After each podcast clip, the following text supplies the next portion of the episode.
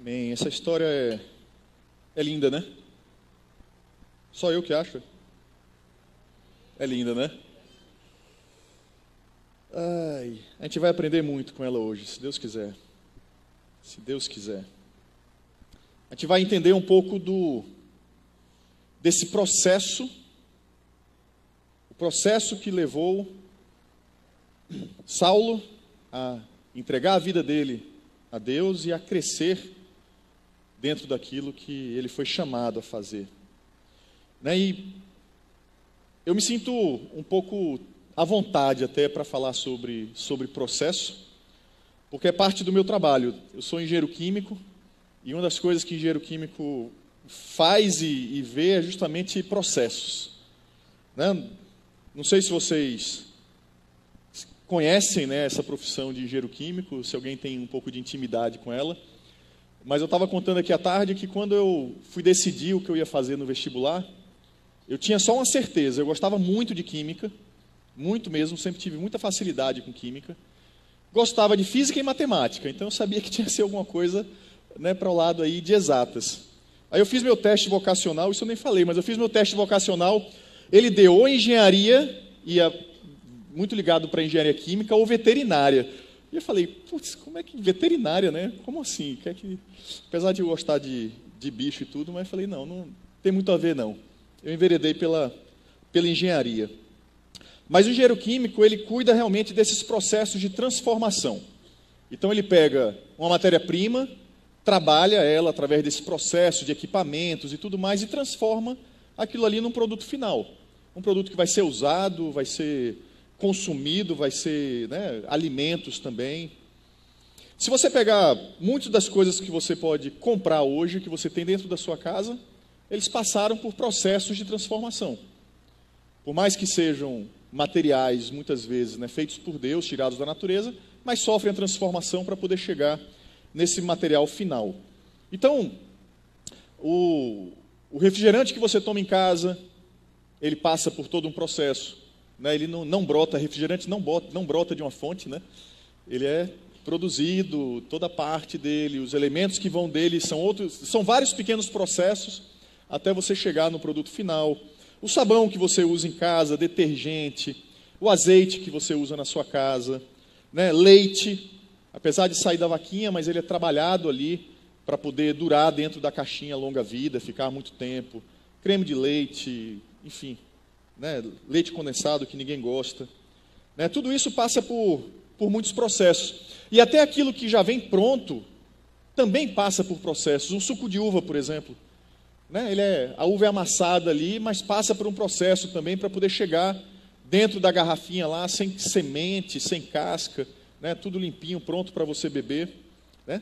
Outros materiais como ouro, por exemplo, que né, o ouro que vai para uma joia, ele não sai ali da pepita onde ele é pego, né, ou do rio ali, ele passa por um processo de limpeza.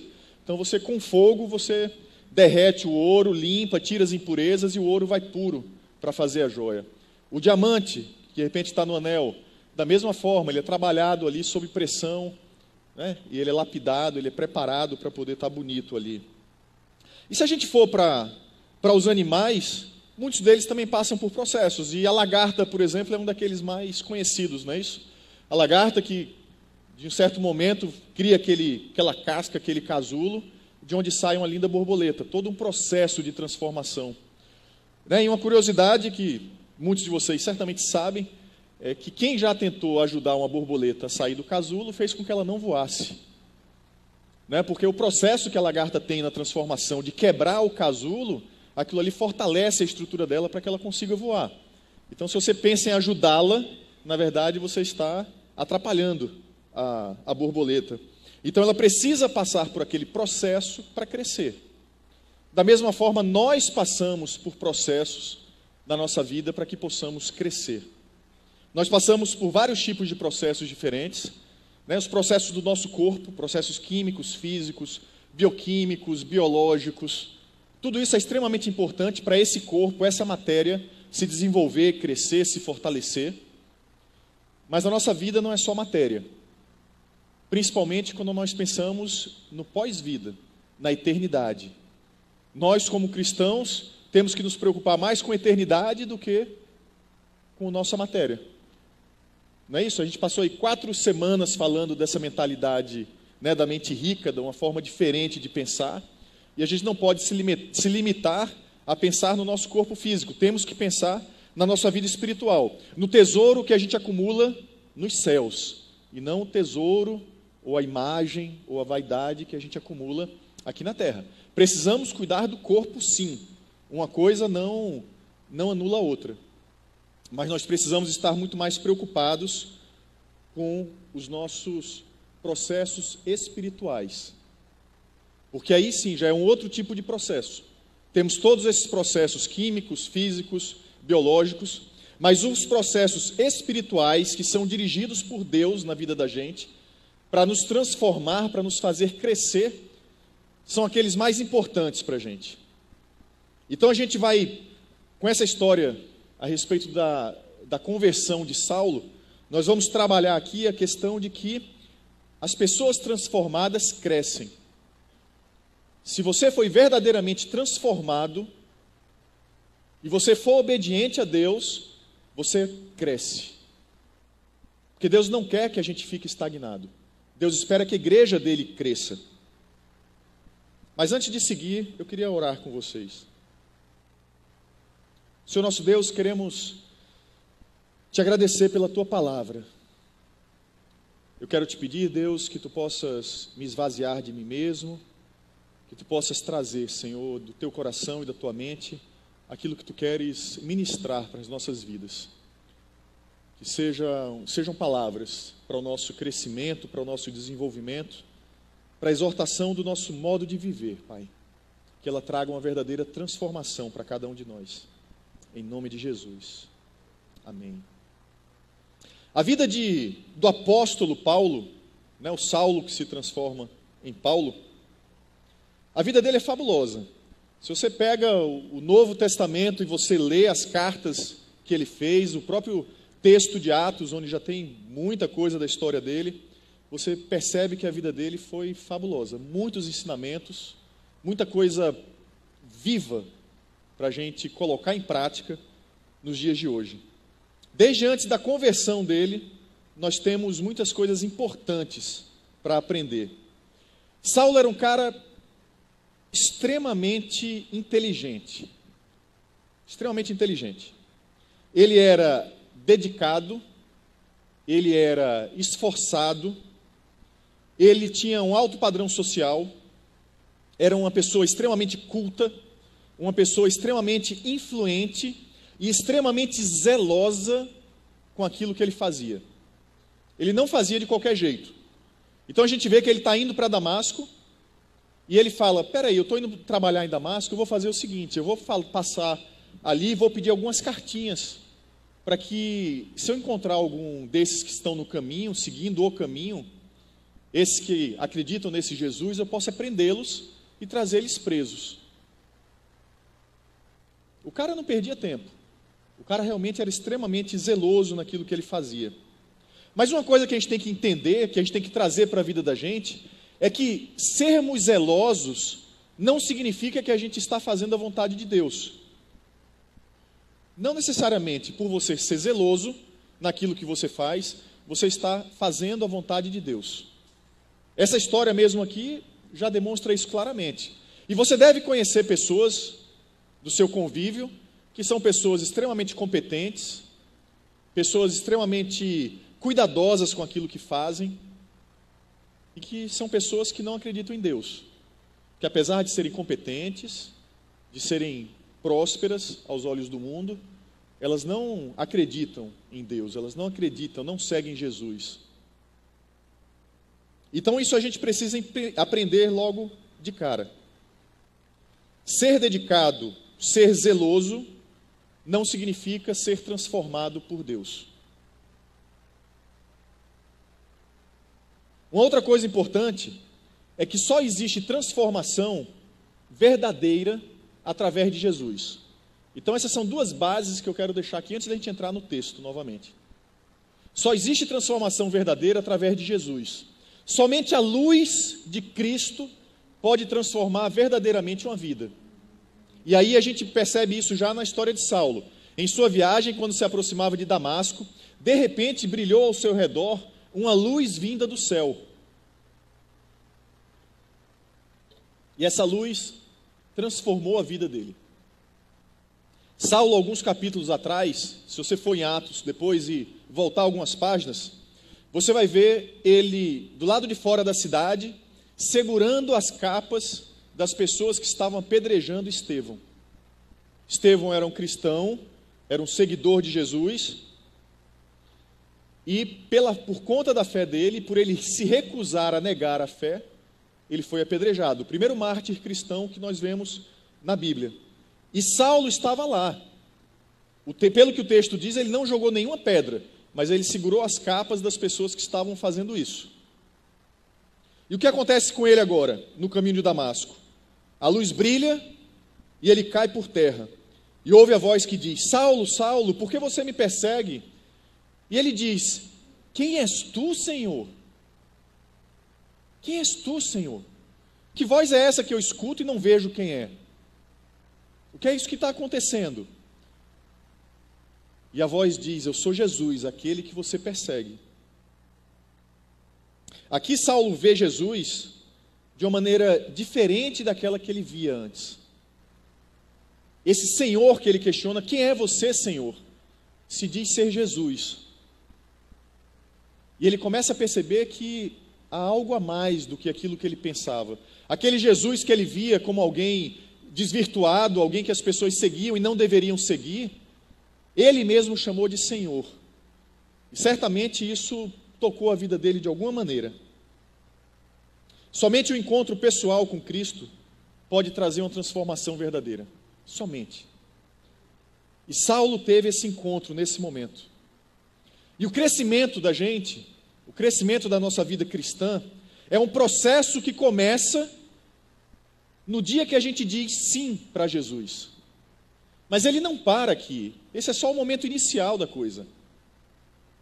A nossa vida com Cristo é um processo que começa nesse sim e ele segue numa crescente de acordo com a nossa obediência. Quanto mais obedecemos a Deus, mais crescemos. Quanto mais somos dedicados a Deus, mais crescemos. Quanto mais buscamos aprender a palavra de Deus, mais nos desenvolvemos. Se você quer crescer, se você quer se desenvolver, o primeiro passo é esse: é dizer sim para Jesus. Não há outra forma. Não há outra forma. A minha expectativa aqui é que todos vocês já tenham dito esse sim um dia na vida de vocês. Mas caso isso não seja uma realidade, faça isso hoje. Não perca tempo. Porque se você não diz sim para Jesus, você não pode ter esse crescimento ao lado dele. Você vai lutar, lutar, lutar e vai perder tempo. Se desgastar, se entristecer, falhar. Somente com Deus a gente consegue crescer. Somente com Jesus a gente consegue crescer. E de fato, todos os que são transformados por Deus e obedecem, e são zelosos ao chamado de Deus, crescem. Então a gente vai entender através do texto que quando eu sou transformado, eu cresço obedecendo antes de ver. A gente aprende isso com essa história de Saulo. Levante-se, entre na cidade, alguém lhe dirá o que você deve fazer. Isso é Jesus dizendo para ele. Os homens que viajavam com Saulo pararam emudecidos, ouviam a voz, mas não viam ninguém. Ouviam a voz, mas não viam ninguém. Saulo estava caído no chão, perturbado, sem saber o que estava acontecendo. Uma luz forte, a gente sabe que a luz chegou a cegá-lo. Ele estava ali sem saber o que estava acontecendo. E a voz vem e fala: Levante-se, vá para a cidade, e alguém lá vai fazer alguma coisa.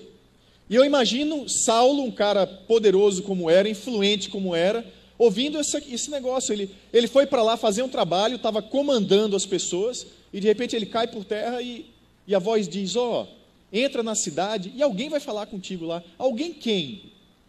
Quem é esse alguém? Como assim? Quem é? Vão me levar para onde? Que história é essa? Imagina como esse cara não deve ter ficado perdido nessa hora. Como ele não ficou atordoado? Parece que a reação dele, diferente do que a gente imagina, foi realmente ir. Pelo menos é o que o texto mostra para a gente, que ele foi para a cidade. Isso mostra já uma lição importante para a gente. A lição de que a ordem de Deus para a vida da gente é inquestionável.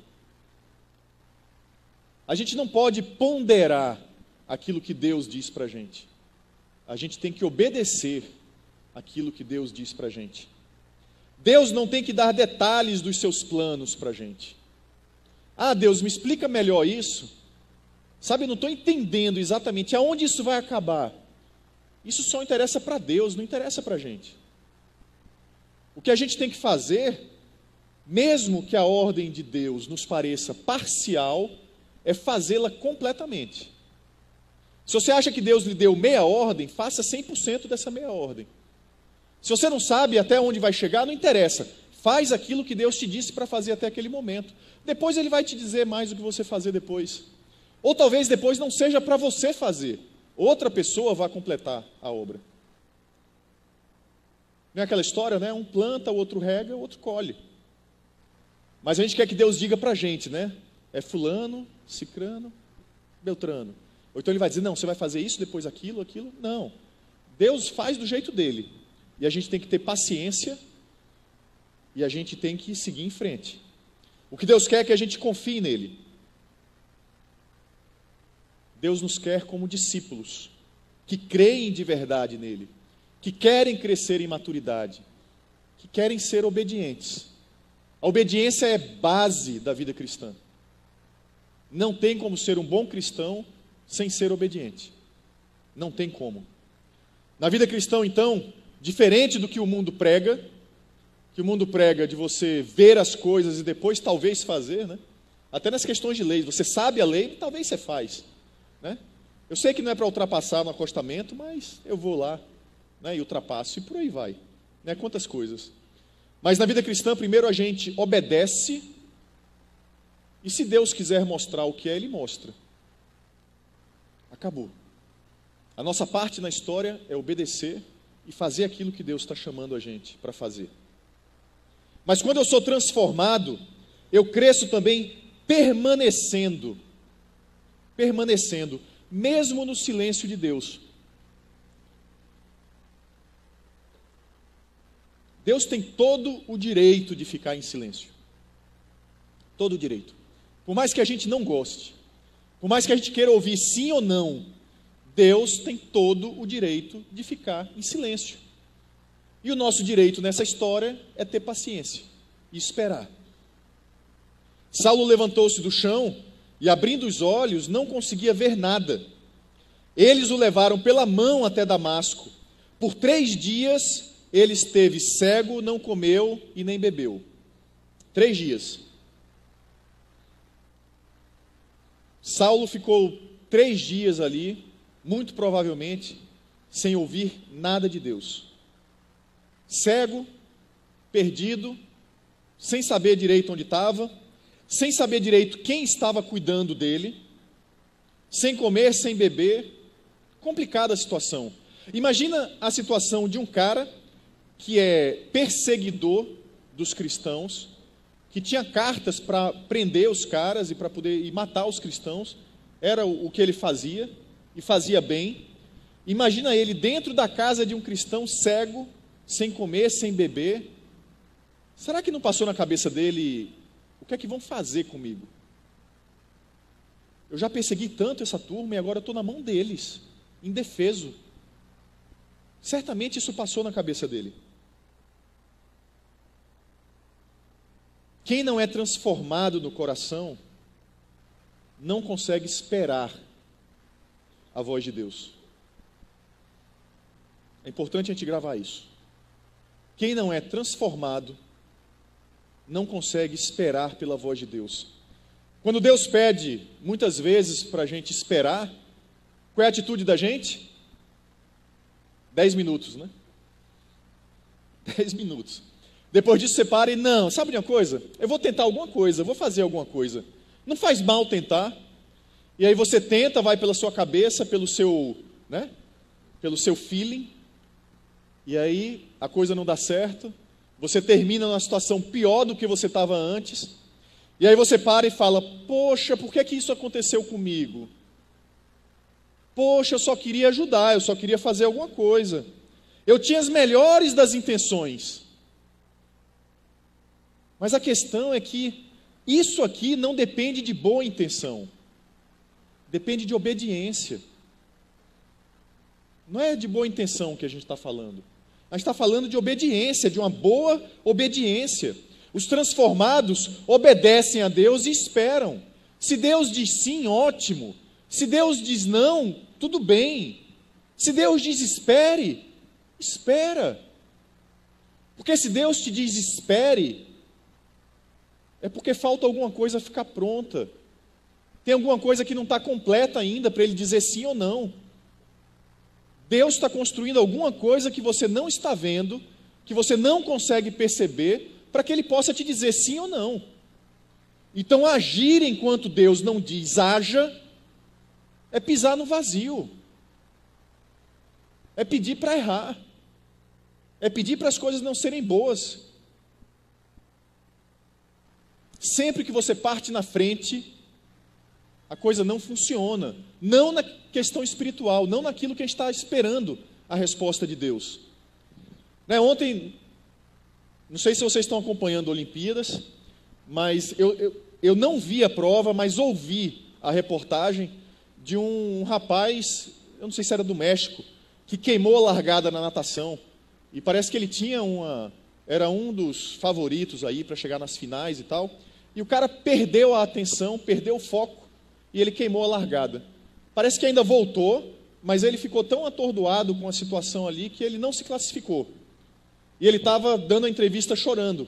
Quatro anos de preparo, e eu cheguei aqui, eu perdi o foco, eu queimei a largada e já era. Sabe, Deus não quer que a gente queime a largada. Deus não quer que a gente saia na frente. Ele quer que a gente espere o momento certo. A gente tem que estar preparado. Quando Deus der o tiro de largada, a gente vai. Ou se ele disser não, a gente volta. Mas a gente faz aquilo que ele pede a gente para fazer. Para nossa sorte, né, diferente de uma competição, à tarde eu, eu, eu, lembrei, falando de Olimpíada, né, o Usain Bolt, né, aquele cara, né, o cara mais rápido do mundo. Ele perdeu uma competição de um campeonato mundial porque ele queimou a largada duas vezes. Aquele dia que o cara não está bem, né? Porque o cara é campeão mundial, recordista. Ele queimou a largada, voltou, ele queimou de novo, foi desclassificado da prova. A nossa sorte é que Deus não desclassifica a gente. Você pode queimar 10, 100 vezes a largada, Deus vai continuar te amando e vai te dar mais uma chance. Agora, quanto você não perdeu de tempo na tua vida? Quanto você não desperdiçou de tempo, de oportunidades, sabe, de estar tá fazendo a vontade de Deus porque você largou na frente. Então joga essa impaciência fora. Joga essa impaciência fora. Aprende a esperar. Aprende a aguardar por Deus para que Ele te diga: vai, fica, muda de caminho. Não dá um passo no escuro. A gente não precisa dar passo no escuro. Deus é a luz que ilumina o mundo. E Ele abre a luz para que a gente veja o caminho certo. Por mais escuro que pareça, a luz vai se acender na sua vida. E você vai enxergar o caminho. Agora você precisa esperar para que isso aconteça. Você precisa dar o tempo de Deus. Porque talvez Ele esteja construindo a ponte que você não está vendo. Se você der o passo em falso, aí às vezes não tem volta. Então vamos ter paciência, permanecer, depender do tempo de Deus. Mas quando eu sou transformado, eu também cresço, esperando pela visão em oração. Então você não precisa ficar esperando sem fazer nada.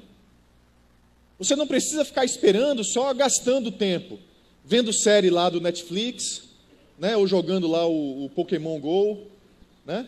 ou qualquer outra coisa que apareça na sua frente. Aguarde em oração. Orando. Se você não tem a resposta de Deus, ore. Ore. Em Damasco havia um discípulo chamado Ananias. O Senhor chamou Ananias numa visão e disse assim: Ananias, eis-me aqui, Senhor. Respondeu ele. O Senhor lhe disse: Vá à casa de Judas, na rua chamada Direita, e pergunte por um homem de Tarso chamado Saulo. Ele está orando. Olha que legal. Ele está orando. E eu fico tentando imaginar Saulo, aquela figura poderosa, aquilo tudo que eu já falei dele, cego e com fome, esperando, e num determinado momento ele começando a orar. Porque o texto não diz que ele orou o tempo todo. O texto diz que ele estava orando naquele momento. Em certo momento, talvez, ele aflito, desesperado, desesperançoso, as coisas passando pela cabeça dele, e num determinado ponto ele parou e disse: Espera aí, espera aí, existe um Deus. Aquela luz ali que se mostrou para mim, realmente tem que ser alguma coisa especial.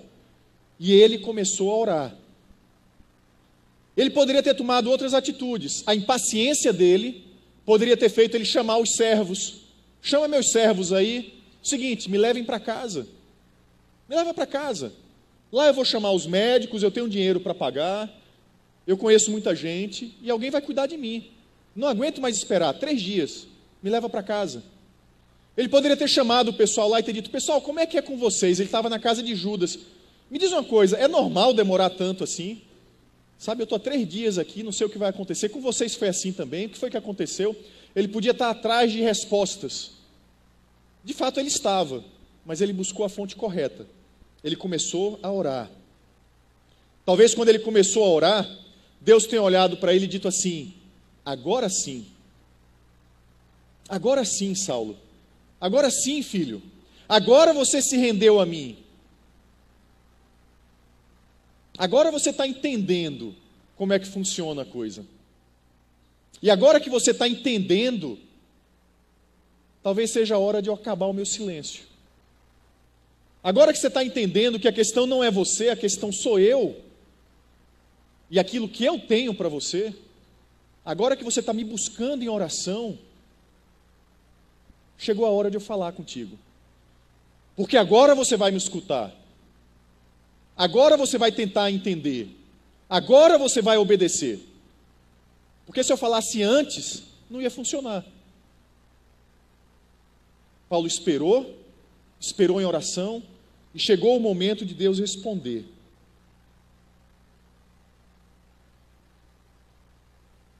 Será que chegou o tempo já de Deus responder as suas perguntas?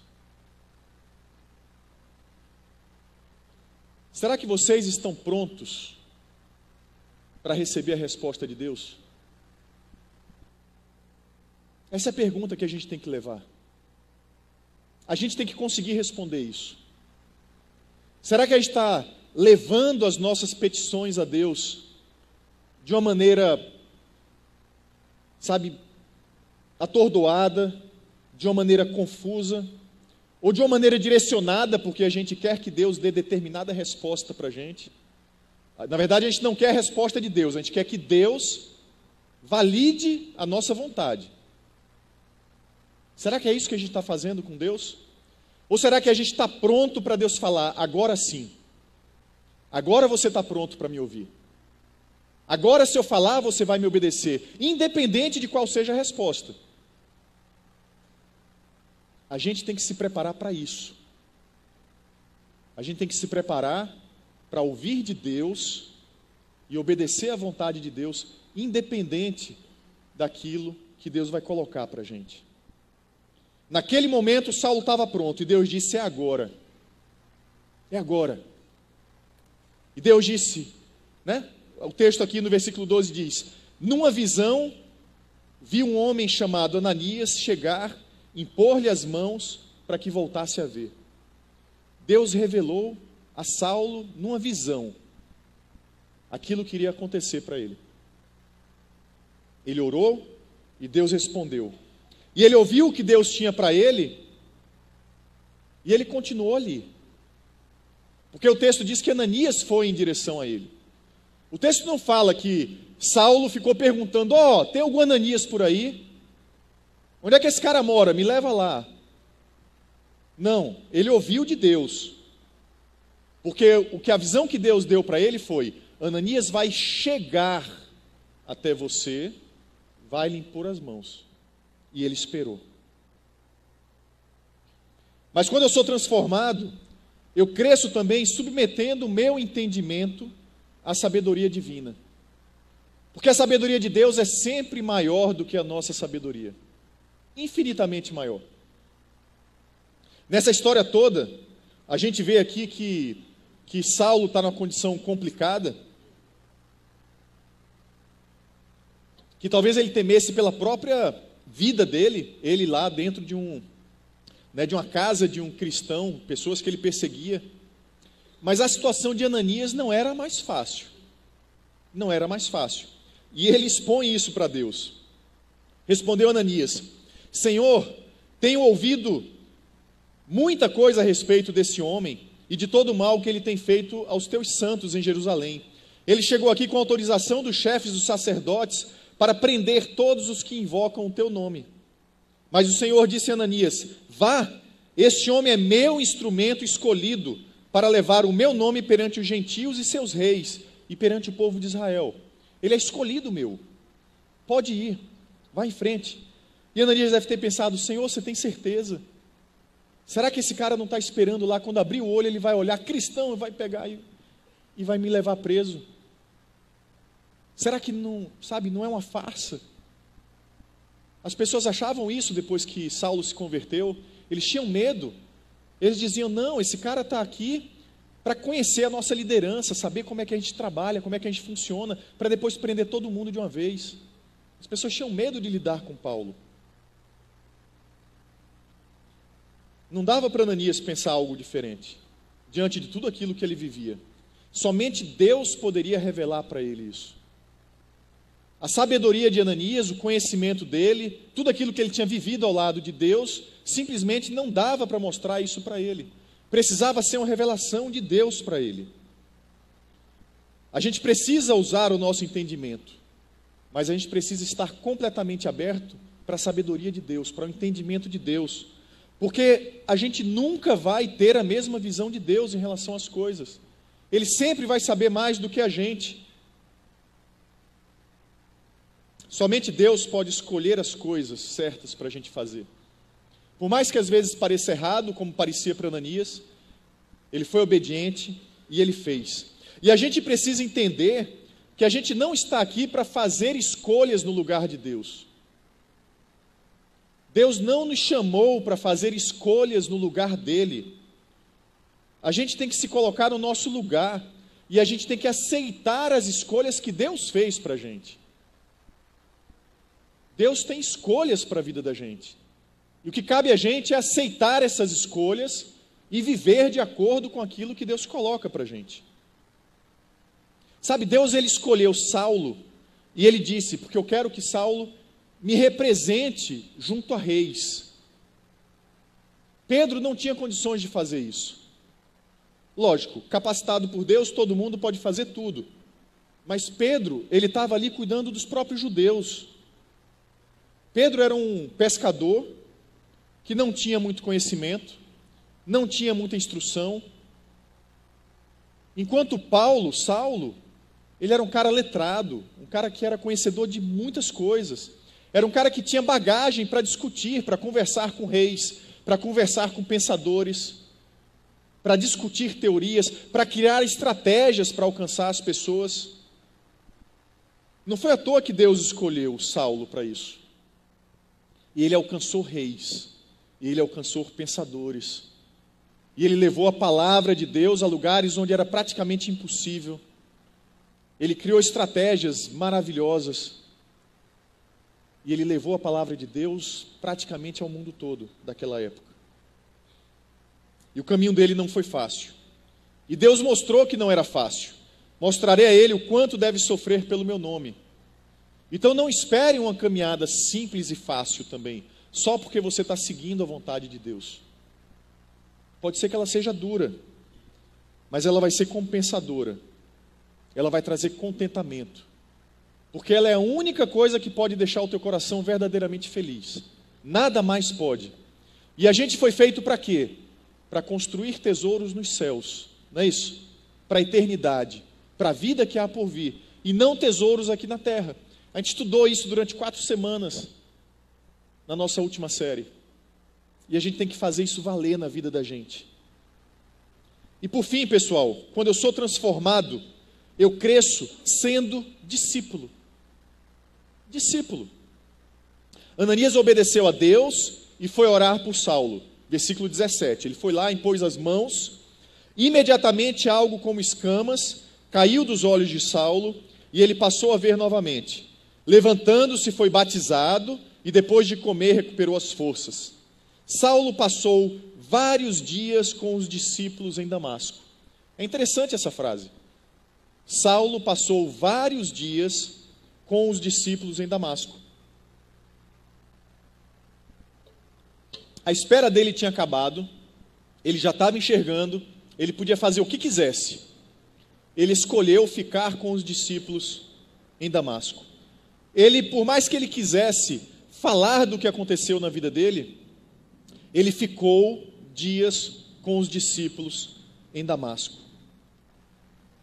Ele passou vários dias sendo discipulado, vários dias entendendo como aquele pessoal vivia. Ele passou vários dias entendendo no que eles acreditavam.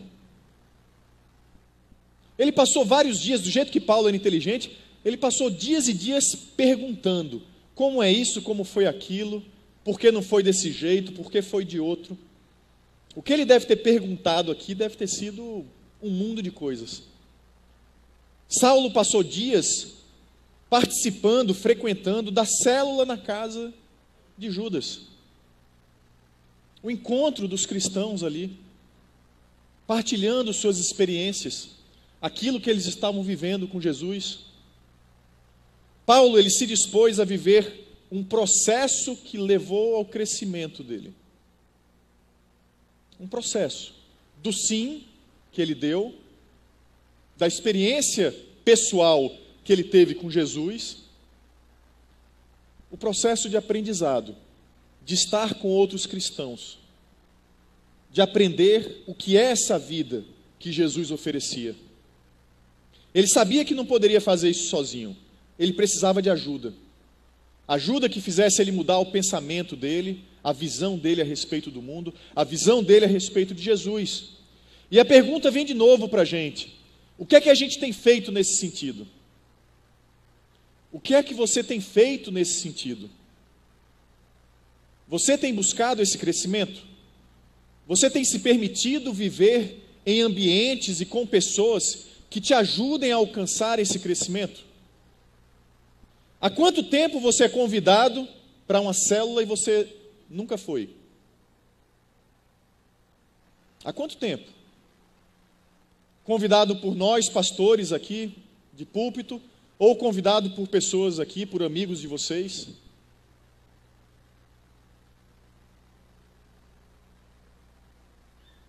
Como é que está a tua leitura da Bíblia? Como é que está o teu tempo de oração? Sabe, quem e o que você está buscando para o seu crescimento? Você está disposto ou não está a passar por esse processo? A crescer?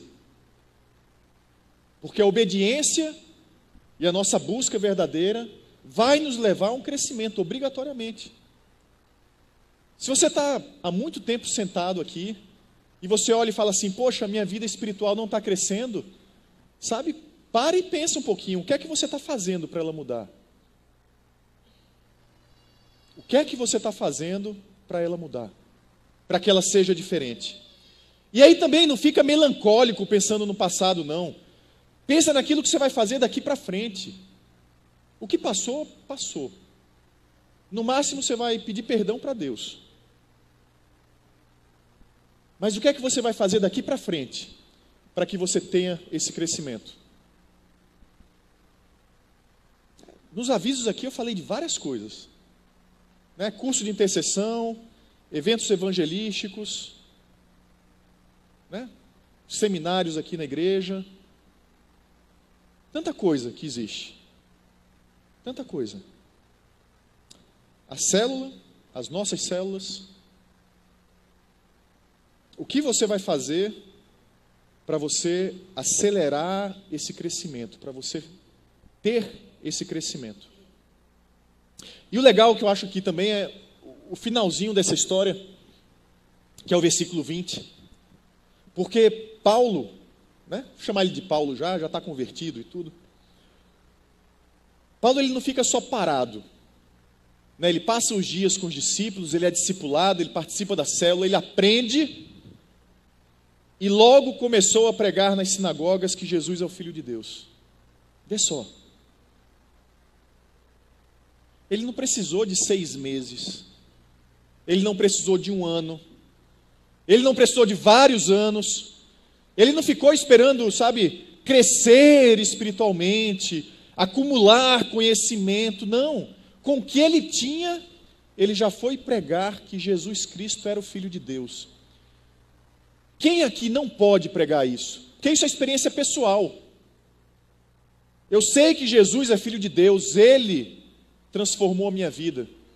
Eu não conheço tudo, não, mas Ele transformou a minha vida. E isso todo mundo que é transformado pode partilhar. Ele não esperou sentado, não. Voltar de novo para a série passada, sabe essa coisa da mente rica? Né? O conceito de ser rico. Qual é o conceito de ser rico que a gente estudou aqui? Ser rico é o quê? É você usar bem os recursos que você tem. Não é quanto você tem na conta bancária, é como você usa o seu dinheiro. Não é o quanto você tem de espiritualidade, é quanto você usa da tua espiritualidade. Não é a capacidade do seu dom, é como você usa o seu dom. Como a gente usa aquilo que a gente tem, é que traz a riqueza de Deus. E Paulo, ele não tinha muita experiência, mas ele sabia que aquilo era importante para os outros. E ele nas sinagogas, nas sinagogas, onde os judeus não aceitavam Jesus, o Jesus que ele mesmo perseguia, ele chegava lá dentro e dizia: Eu estava errado. Eu persegui essa turma, mas eu estava errado. Jesus é o Filho de Deus. Oh, que maravilha! Quem de nós aqui não consegue fazer isso? A não ser que seja por vergonha, por timidez, por isso, por aquilo, ou por não ter uma vida transformada de verdade. Porque todo transformado tem condições de fazer isso. E esse é o chamado de crescimento de Deus para nós. Nós precisamos crescer no conhecimento de Deus, entender a vontade de Deus e seguir fazendo a vontade de Deus. A, a grande comissão de Jesus diz o quê? Indo pelo caminho, ensine, discipule, batize, leve a mensagem de Deus. E era por isso que os cristãos eram conhecidos como os do caminho. Né? Ele pede para os, os, os sacerdotes lá, ele, me dê cartinha, porque se os do caminho, né, algum passar por mim, eu vou prender. E trago aqui para Jerusalém. Eles eram chamados assim porque no caminho eles levavam a mensagem. Eles poderiam estar no caminho dentro da cidade, no caminho entre uma cidade e outra. No movimento deles, eles levavam a mensagem de Deus. É isso que Jesus quer da gente. Que a gente cresça, que a gente leve a Sua palavra, que a gente evangelize, que a gente não se acomode. A pergunta final que fica para a gente é: você quer crescer? Essa eu espero que seja fácil de responder. Todo mundo vai dizer sim. Sim? Amém.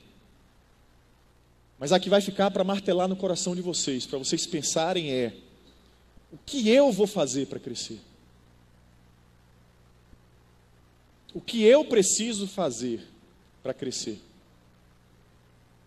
Leve essa pergunta quando você sair daqui hoje. Ora a respeito dela medita a respeito dela, discute ela numa célula, Vai para uma célula, você que nunca foi, discute lá sobre isso.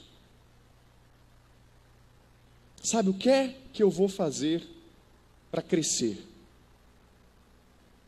O que é que eu vou fazer para permitir que Deus continue me transformando nesse processo maravilhoso de santificação? Vamos orar?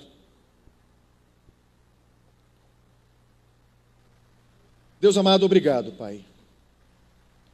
Acima de tudo, pelo teu amor, mas obrigado porque tu queres nos transformar e nos ver crescer.